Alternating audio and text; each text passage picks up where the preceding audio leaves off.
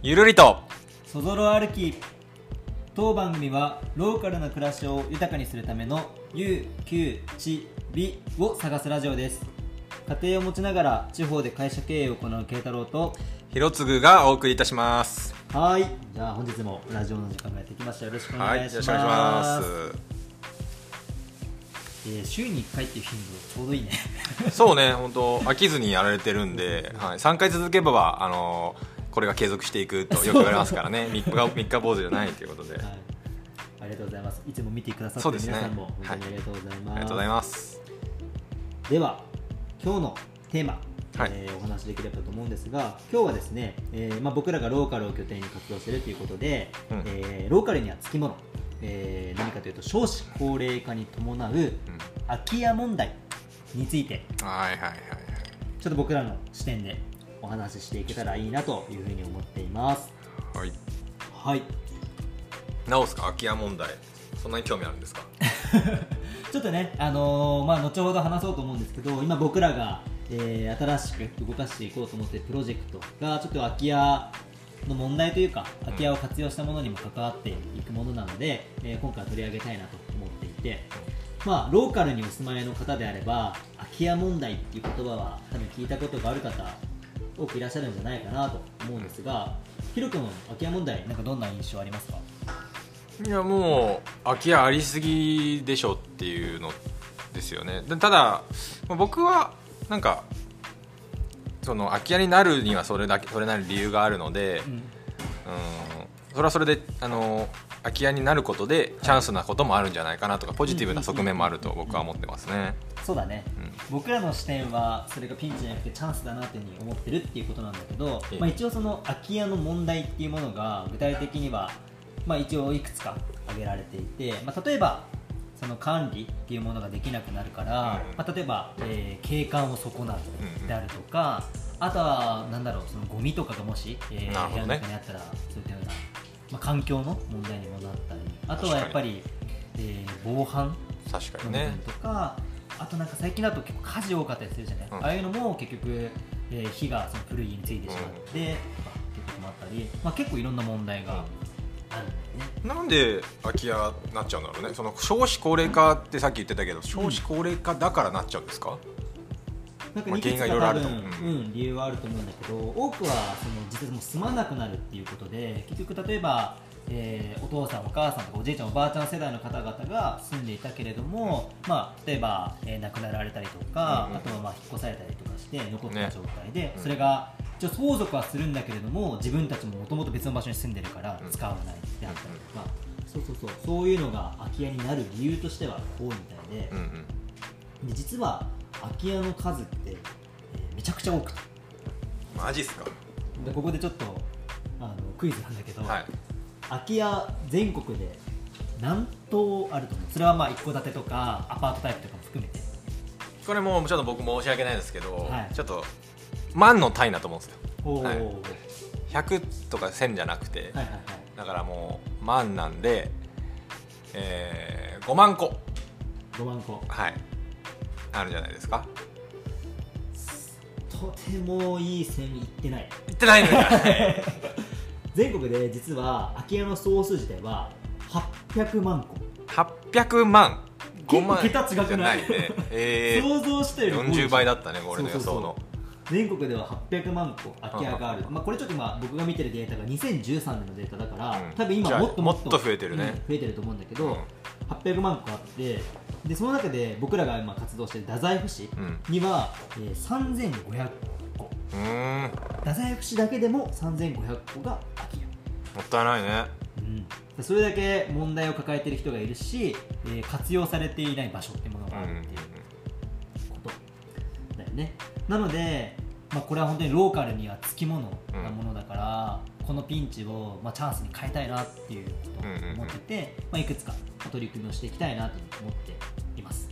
いいですね。まあ、それを考えるにあたって、まあ、実はヒロ君がね、はい。この空き家活用っていうものは実ははい。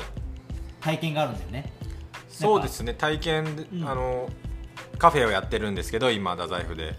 そのカフェ自体ももともと自分の、えー住んでた昔住んでた家をえーっと秋まあ、僕がだから大学から帰ってきて U ターンした時にはうん。もう空き家というかもう使われてない状態ですよね、はいはい。それは本当に空き家になってたんでそこをやっぱもったいないなと思って。もともとあれだっておじいちゃんのお家なんだそうです、えっと、いやもともと僕が住ん僕ら家族が住んでて、はい、父親たちと、はいはいでその後、えっとあ引っ越ししたので、うん。祖父がアトリエとして使ってたんですねね。道書道の。うんうんうんうん。でも祖父もだんだん使わなくなって、はいはい。で U ターンしてきた時にはもうもうもったいない空き家物件になってたっていう状態だったんですよね。だから身内だったらまだねそこに着手し、まあ、僕が U ターンしてきたからそこいう問題にすぐ直面できたけど、うん。これが例えば次の世代が帰ってこないってなった時に、はいやっぱそういう問題が起こってくるんでしょうね。そうだね、んなんかすごいわかるよね。全国で空き家が生まれちゃう理由はね,、ね、だ例えば東京にとかいろんなねその子供がいろんなところに行ってうんしまった時に、そんな空き家あるって言われても、ね。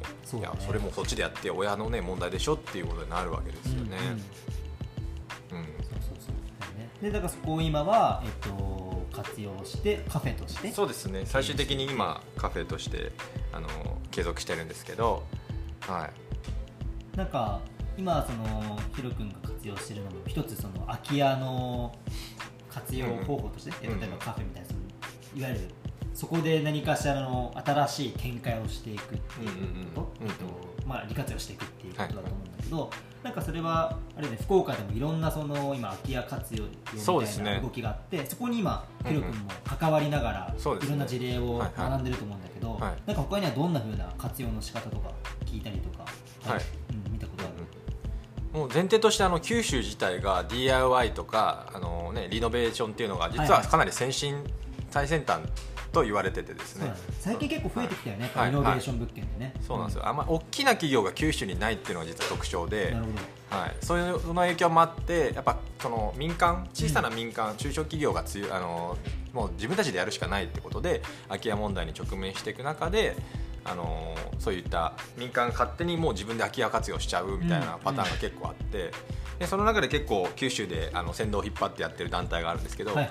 それがあの九州 DIY リノベウィークっていうのがですね、あのありまして最初は福岡 DIY リノベウィークっていうところがスタートしたんですけど去年からもう九州に広がってあのこういった動きに民間で自分のあだから自分のビルオーナーさんとかはいアパートのオーナーさんとか、空き家のオーナーさんが、あのいろいろな自分たちの悩みを持ち合って、うん。その地域ごとに自分とこのあの未活用資源空き家をどう、あのなんだろうな再活用していったっていう事例がもういくつもあるんですよ。へで例えばまあうちも実はその手法にのっとって、ーうん。でこの DIY リノベっていうのが実はポイントで、はい単なるリノベーションというのはその前からあったことですよね。リフォームとかが始まって、えーリノベーションっていうのはそうやってもともとは古い物件をもうめっちゃ生まれ変わる、うん。かっこいいものにしますみたいなんだけどそれってまあおある種あのお金があるはいってことが前提なんですよね、うん。有名な設計士さん建築家に頼んでかっちょいい物件を作って大きな家賃を得るためにあの行うことなんですけど、まあ、それもそれもあのげ人口が増加している時代だったからそれがすごいうまくいってたけど、今人口減少時代なんでこの、えー、とリノベウィーク DIY リノベウィークっていうのはオーナーが自ら DIY やりますとかはい。あとはその入居者自身に DIY やってもらいますみたいなパターンなんですよ。これ新しくないです。ね。普通だってあの住む時とかテナントからいる時って普通に不動産のあのスーモとかではい。検索して、もう本当条件で見るみたいなところを、そのオーナーさんがその使い方もう自由にどうぞとかあとオーナーさん自ら DIY で作りましたみたいなところが最近増えてってるみたいです。なるほどなるほ具体的に例えばですね、うん。あの博多の有名なところでいうと霊前荘ってとこがあって、どはいはいはい。多あの分福岡にお住まいの方は絶対レーズンの聞いたことあるそうですね、霊前公園中須川端商店街のすぐ近くなんですけど、そこ築50年以上のあのアパートビルで、うん。まあ見た目すごい古いんですけどなんだろうな。いろんなそこの、まあ、何部屋あるかちょっと忘れちゃったんですけど、うん。いろんなその、まあ、そこも、えっと、オーナーさんの考えで、えっと、自分で入居者さん DIY してください、リノベーション自分でしてくださいっていうやり方で家賃がそこから最初安かったりしたんですけど、は結果的にもういろんなそういうそれだったら私入りたいみたいなあの個人事業主の方とか会社が今入居しててだから、あの今霊前荘っていうのはあのいろんなプレイヤーいろんな研究所とかが入居してる面白いビル一棟になってるんですよ。いいね昔はそこがちょっと治安の悪い、うん。言い方は悪いけどちょっとまああまりよなんだろうな綺麗じゃない感じのアパートだったのが、そういうふうな活用のされ方して、えー今注目されてるんですよね、実際でしかもオーナーさんもみんながリノベーションしてくれたから、うん。あの家賃収入が上がったんですよ。なるほどなだからその例えばそのリノベあのリノベしてその後退去したとしても、はい。その後かっこいいあの部屋になるから、うん。むしろその不動産価値自体はね。そう不動産価値が上がっちゃうっていう不思議な現象が起こってて、そういう、まあ、事例がそれは一つに過ぎないけどそういうのをみんなで勉強し合って、はいはい。リレオナーとかがあの自分たちで活用してを見つけていくっていう、ね。まあ、一つのムーブメントがあるんですよね。えーなんかでも今ヒロ君の話聞いてると、その空き家だからこその、うん。えーか価値というかそのメリットっていうものが多分あるんだよね。例えば今話だと、えー利用したいと思ってる人たちそれは例えばテナントを出したいとか、うなんか不動産を使って何かをしたいと思ってる人たちからしてみれば普通に買ったり買うよりは、うん。えー安い金額でつまりそのリスクを減らして、うん。まず取り組むことができるし不動産を持ってる人からしてみれば全く価値がなかったものに、うん。新たな付加価値をそういったようなプレイヤーの人たちがつけてくれるっていう。そうそうそう。双方がねウィンウィンな関係性で成り立っていくっていうそうなんですことよ。ね。あともう一つポイントを挙げるとするならば DIY って何がいいかっていうと、うん。あのコミュニティなんですよ。へあの普通にリノベーションしちゃうと普通にどうしますか？あの普通ー、に業者さんですよね。ねでもうね。ががっちり納期に決められた時に、あのやってくれるってことなんですけど、うん。そうすると人のコミュニケーションってあんまりもう生まれないじゃないですか。そうだね。住民周りの住民とか関係なく。リノベーションにコミュニケーションとかコミュニティを求めれることないもんね。そう普通はないんですよ。けど DIY リノベっていうのはオーナー自ら顔が顔出してはい。ペンキ塗りしたりとか、あと周りの住民さんもこういうに説明してこういうことを実はこの物件でやろうとしてるんですってことで周りの人を巻き込む入居者さんも実はそれに入るっていうそのなんだろうなこの、ね、複雑さっていうか、うんうんうん。そのことによるコミュニティができちゃうっていうなるほどね。それが結構ポイントなのかな。うんうんうん。なるほど街だからその考えとしてはビルだけそのアパート空き家だけ良くなってもダメで街全体として魅力がないとダメなんでってことで、やっぱりコミュニティを作りましょうっていう方向性になってるわけですよね。ね。そうそうそうなんか今そのヒロ君に紹介してもらったみたいに、まあ、空き家は本当に一見ピンチなんだけどだからこそできることがあるからチャンスっていう話を今そこにこう今話してくれてるようなことがあって僕らも思ってることで、うん。で多分今これを聞いてくださってる方々もなんとなくその想像ができたりとかうん。するのかなと思うんだけどとはいえこう実際にどんなものなのかとか見てみたり体験してみないととはいえわからないじゃないですかどんなことも。そうですね。ということで、まあ、ちょっと僕らその太宰府市で、ん。えーそういったような、えー空き家を、えーまあ、そのリノベウィーク DIY リノベみたいなうん手法にのっとって、えー利活用していくっていうことに、えー取り組みたいなと思っていてちょうどねちょ今日たまたまはい。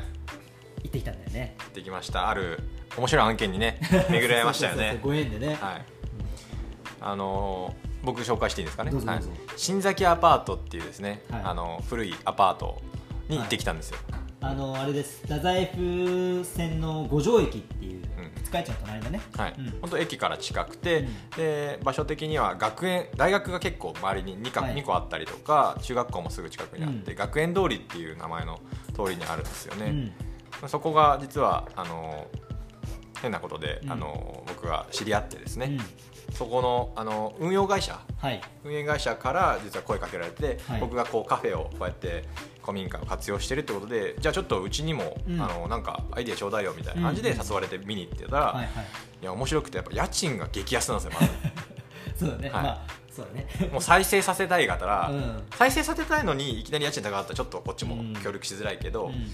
めちゃめちゃ安くて、うん。いいくらだと思います？やとはいえね3万4万は言うてするでしょ、で 1K ですねワンルーム。うん、1万5000円ですからね。激安だよね激安ですもう すごい安いんで、はい。まあ、そのその賃料でもって、うん。えっと、いろんな人に、まあ、1年前からぐらいですね、はいはい。そうやって誰か住みませんか？みたいな、うん。誰か住むんじゃなくてですよね。あの、ん。ここでなんか商売しませんか？みたいなですね、はい。事務所として使ってもいいしみたいな。それで1年も経たないうちにもう実は埋まっててですね、はいはい。もう残り実はあと1部屋しか空きがないと、うん。すみません。全部で何部屋でしたっけね？10 12全部で何部屋でしたっけ？入居者数の方。十何部屋あるんですよ、うん。うん。16、はい、16部屋、ううんちもう15部屋決まってるからすごいね。やすごいよ本当に。やっぱそれだけもう実際あの興味があるんですよみんな、うん。うん、自分なんか、まあ、サードプレイスっていうとねあれですけど、うん。なんか自分で自分のなりわいをやりたい場所とか、はいはい。ちょっと家と仕事場とはちょっと別のうん。場所とか、あとはやっぱり今結構個人で事業する方も増えてるんで、やっぱそういう需要あるんだな太宰府にもってことで、そうね。で、はい僕らその今新崎アパートっていう場所をまあ活用させてもらってコミュニティを動かして拠点にしていきたいなっていうふうに僕らは思っていて結局僕らの今プロジェクト自体がこの太宰府市を今座中心とした、えー地域資源を活用したいろんな体験っていうものを街の人たちと作っていきたいと思っているので、そういった風な人が集まる場所とか、うん関われる接点っていうものを作っていくのに、うんその場所、うんえーいいんじゃないかなっていうことで考えてるんだよね、うん。でさっき言ってくれたように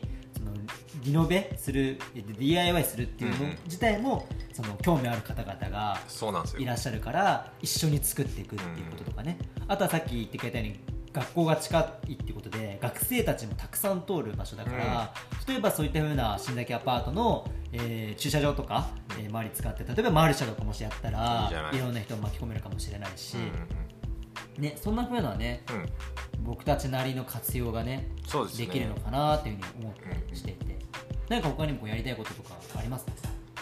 えその新崎アパート以外ですか？あ新崎アパートをあ使ったさ。いやもう僕の中では一部屋余ってるんで借りちゃおうかなとうんうんうん思ってますよ、うんうん。あのこの有給チビで、うんうんうん。あの借りて、まあ、まあさっき言ったように、はい。場所拠点が欲しいんで部室みたいにして作って、そこにこうそこでラジオ収録してみたりとか、いいね、はい、やっぱ拠点にしたいなと思ってます、うん。でそそこで、まあ、僕らのことも顔で顔を売ってですね、うんうん。あのいろんな人とつながってラジオにも出演してもらったりなんかして、はい。そうだね。なんかやっぱりああとあれだよね。ゆくゆくはそのさっきも言ったように太宰府には3500個も、うん。その空き家あるから新崎アパートはそのうちの一つでしかそうそうそう。なんかもっとこういろんなところで、えー価値がないもの。空き家ってつまり価値が今現在ないものじゃないですか,、うんうん。それをうまく活用して価値を作っていくってことがうん。できれば、それいろんなところでこう発展させていくと、うん。間違いなくその街が抱える課題解決にもなるし、暮らす人々の新しい楽しみも絶対つながっていくと思うから、これをね一つ成功させてというかいいきっかけにして、うんうん。うんいや結構さその近くでね面白かったのが、はいはい僕あのその近くの喫茶店行ったじゃないですか。空き家のね3軒隣ぐらい、うん。でその間のテナント全部あのそれこそ空き店舗になってたんだけどだね。3軒隣ぐらいにそのあのこのまた名前言っちゃうんですけどペーパードールっていうね何とも言えないこのレトロな喫茶店がありまして そこ行ったらね、うん。いやなかなかあのよく迎え入れてくれていやなんかいい方々だっねなんか若い、若いのが来てなんかいいねみたいな感じで言われて、うんなんか結構ウェルカムで、うん。なんかすごいいろいろサービスしてくれたじゃん、ね。すごいあったかい感じで、うんうんまた行きたいなと思ってさ。なんかなんかなんか意外と閉鎖的なのかなと思いつつちゃんとねこちらもうん。ね別に悪いことするわけじゃないから、なんかこうやって若い者が入ってくれたら意外と喜んでくれたりする人もいるんだなと思ってですね。確かに。ね、うん。てか今の話聞いてるとその有給ちびっていうのがさ僕らの場合は地域資源を活用したとか、はい。い、わゆるそのまだこう価値をなんだ広くつ知れ渡ってないものをうまく活用してってうんいううん。思いがあるじゃん、うん。と思うとさそれこそ空き家こそまさしくそうででその空き家になってしまってるってことはその周辺もさ少しその寂れてしまってる場所だったりもするから、そこでなんか新しい価値つけたり今言ったみたいに新しくこの喫茶店いいなみたいな、ね。気づけられたりね。ね。でそうするとそのすでに頑張って今やってらっしゃる方からしても新しいお客さんにもなり得るわけだし、そうだね。ね、なんかやっぱそういう人が周りに増えた方が楽しいじゃないですか街としても。ね。まあそう思うチャレンジとやっぱりする人が。なんか一つその場所というか、うんうん。その地理的なポイントを起点に広げていくとそこの部分で有給地域めっちゃ広がるね、ね。なんか僕あと歩くとかそこの拠点があるだけで、うん。そのオンラインではやっぱりそのなんだろうな。オンラインだとあたまたま知り合うとかってないじゃないですか、うん。うんうんオンラインだとたまたま会うとかってないじゃないですか、うん。基本的にもう設定して予定組んでうん。話すんだけどオンラインだと。けどオフラインでああやって拠点があったり街にあの、うん。拠点があると歩いたりするだけで、うん。なんかたまたま知り合う人とかできて、うん。たまたま世間話したりとかして、本当にそれがコミュニティになっていくんだなと。そうだね。だからこそ、まあ、今はその僕らがね使い始めてる僕らはそういったようなものあるけどそうじゃなくてこのプロジェクトでかかってくる人たちを増やして、例えばそのさっき言ったようにマルシェとか、うん。ワークショップとかやることでいろんな人たちが今ヒロ君が言ってくれたような体験ができたらうんうん。一番いいよね、いやでもそれにしてもあのペーパードールっていうレトロな喫茶店にケイちゃんがいたっていうのがもうあったすごい絵でしたよね。横浜から来た、えー青年が太宰府の五条のペーパードールにいるっていうあの状況ですよ。絶対ないよね。絶対ない。何っていう感じですよ。確かにね、はい、いやそうですよ。今日まあだから結構だから今回もね、うん。あの僕らも今回見に行ったんで、うん。まあ、具体的にちょっとアクションを起こしていけたらなと思うんでですね。引き続きまたちょっと改めてねいろんな、報告できたらいいですね。ねそうだね、うんはい、じゃあちょっと今日はそういったところで空き家について話しましたね。はい、お話できしましたので、まあ、またこのラジオでもそうですし僕らのホームページもね出来上がり次第そこでもいろんなプロジェクトをご紹介していけたらなというふうに思っています、もしなんか使ってほしい空き家とかあったらぜひお便りください。はい ます。はい。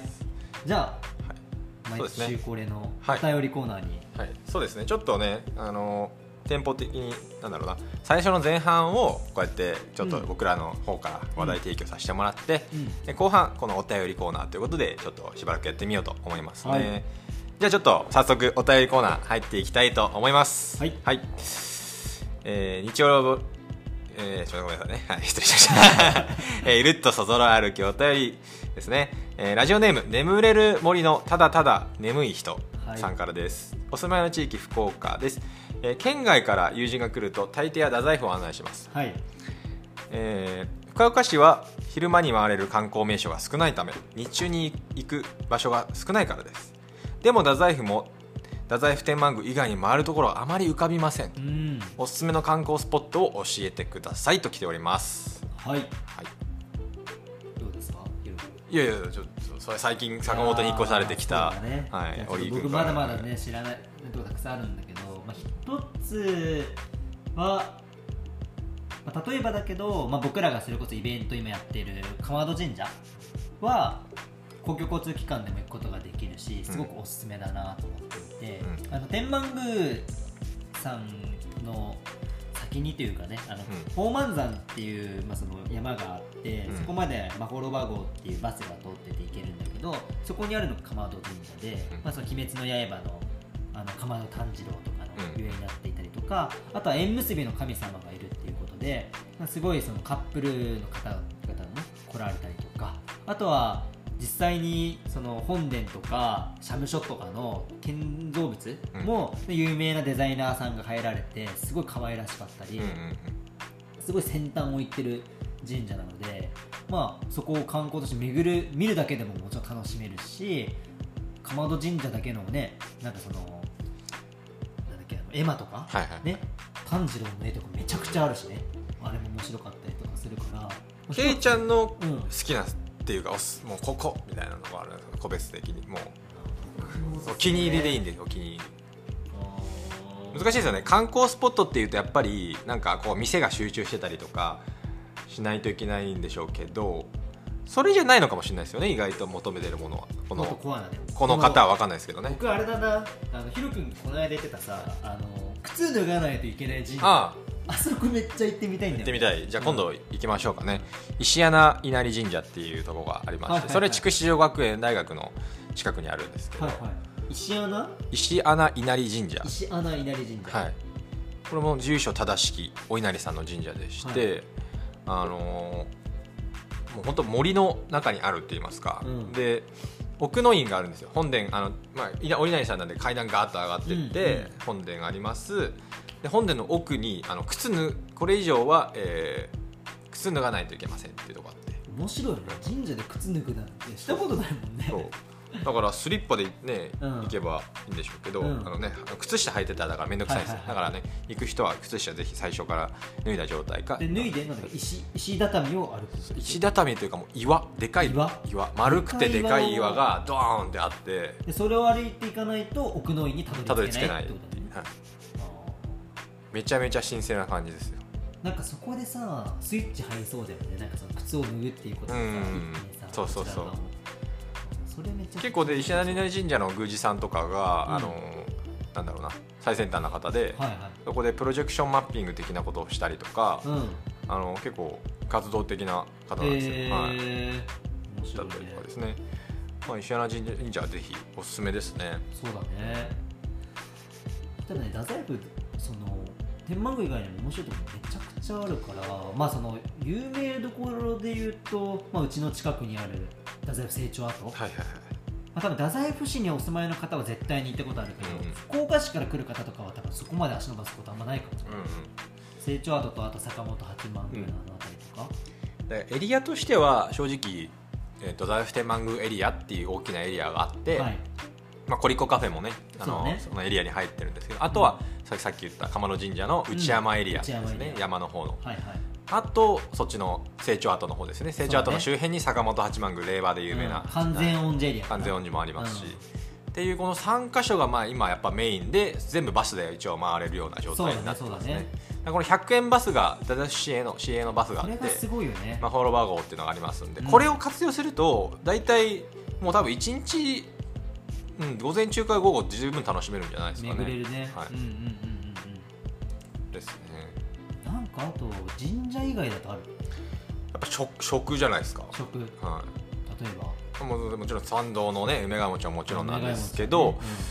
あのー僕鎌野神社のねこの間内山ね。内山のあのうん三蔵っていう最近僕結構ハマってるとこあって地鶏の炭火焼きのところでめちゃめちゃめちゃ雰囲気あっていいですねあそこも、まあ、結構予約しないと入れないぐらいの時もあるんで一応確認して電話であの予約した方が確実ではありますね。そうですね、はい。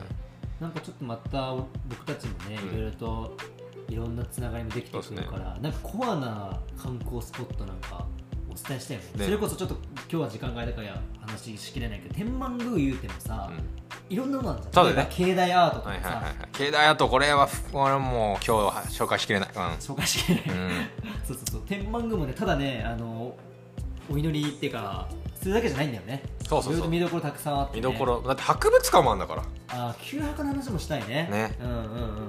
であと今日それこそ朝行った天下稲荷。展開になるんですね、うん。はいはいはい。とかねいろんなネタがいっぱいあるからね。そうそうそうそうそう。あなんかでもすごいいい質問いただいたな,、はい。なんかこれご紹介したよね。一応きっかけにね、うん。ちょっといろいろ応用させてください。はい。じゃあまたあと1件ぐらいいきましょうかね。はい。えーラジオネーム100泊を終わらしたいさんから来ました、えー熊本県高森町からですね。はい。阿蘇の方です阿蘇。はい。えー僕は最近まで神話が苦手でしたと、神話。はい。はい。絶対嘘やんが頭によぎって話が入ってこなかったからです、うん。しかし最近大人になって心に余裕が生まれてからは目の前にある岩にストーリーをくっつけたり山の由来などが意外と面白いことに気づきました。はい。鎌戸神社かっこアニメ文化も、うん。えー現代の神話なのかなと感じています、ゴミ拾いにゴミ拾いにしても落ちているゴミに一つ一つストーリーを作って1週間展示しても面白そうだなと感じました。ゴミを捨てるなと変なストーリーを、えーつけられる街太宰府というラジオ番組を聞いてみたいです。毎回拾ったゴミでワクワクするストーリーをお願いいたします。となかなかあの ハードルの高めのあのなんかすごいですねこのあの方。ねあの何でしたっけ100泊100泊をおらしたいさんから。あアジアイディアの宝庫なんじゃないですかこの人。そうですね。ってることなんかなんか深いような気もしなくもない。ですね。深いのかもしれないですねこれ。はい。結ですね。はいはい。ストーリーですね。だから前回ゴミの話したんですよそういえば。あの、はいはいはい。あのプロギングというか、うん。あのね。トスの方から、こういそうね。トスではこういう活動筑後川ではこういうゴミ拾いがやってますよっていうことで、うん。確かにねゴミゴミ拾いやりたいとか僕が言ったじゃないですか、はいはいはい、そこでのこの多分あのアイディア出していただいてると思うんですよね。で神話。神あ神話をそうですね。だからストーリーをでてかストーリーですもんね。ダダフ天満宮にしても、うん。うん。だから宗教法宗教全体に関してもストーリーですし、うん。うん。ゴミにストーリーを作れというこれアートですね多分。ゴミをアートに見立ててみたいな。そうだね。ちょっと高度すぎて僕にはまだなかなか。いやでも多分この質問者さんだったらできるんですよ多分。今日何拾ったゴミ？ゴミ僕タバコの吸い殻と、うん。あの雑誌の切れ端はいはいはい。あそう朝ね実はゴミ拾いしたんですよ、朝ね。うんうんですね。それでアートしてってことですか？それは振りは。いやいや なんか特徴的なものあったかなと思ってさ。特一つ言えるのは、太宰府はまずゴミが少ない。そうね今日走ったとこはそうでしたね、うん。たまたま、そうだね。そうこれ難しいお題だね。拾ったゴミでワクワクするストーリーをお願いしますと。うんうんうん。ゴミを捨てるなと変なストーリーを作れる町太宰府うんうんうん。でも今日さ雑誌1個さあの拾ったじゃない？うんでちょうどあれだったよね。白川沿いのうん。ベンチの下。下にね、あったが、うん。太宰府行ったじゃないその雑誌が一冊ね落ちてたんですけど、なんであそこにあの雑誌？読んだんだろうねきっとね。その椅子に座って。じゃない？外でわざわざ呼んでそこでわざわざ捨てたってこと？そうそうそうそう、なんかあるのにそこで私例えばだけどうんそっ記からね。事にないように、はいめちゃくちゃ憤慨するようなことってこれやってられるかみたいな。なるほどね。その勢いでだってさ確かにタバコの吸い殻ちょっと捨てるとかは、まあ、よく見目にしたことはよくないことだけどね、なんかさ雑誌一冊捨ててくってさ結構勇気必要じゃんハードル高いよね。なかなか捨てづらいよ雑誌一冊って。でかいしさ。相当喜怒哀楽強いねその人だからいやそうよきっと、なんかそこで目にしてはいけないもの見たのか、うんうんなんかあったんでしょうね。な何だったら逆に怒ったりします？雑誌見て。えー、なんだろうな。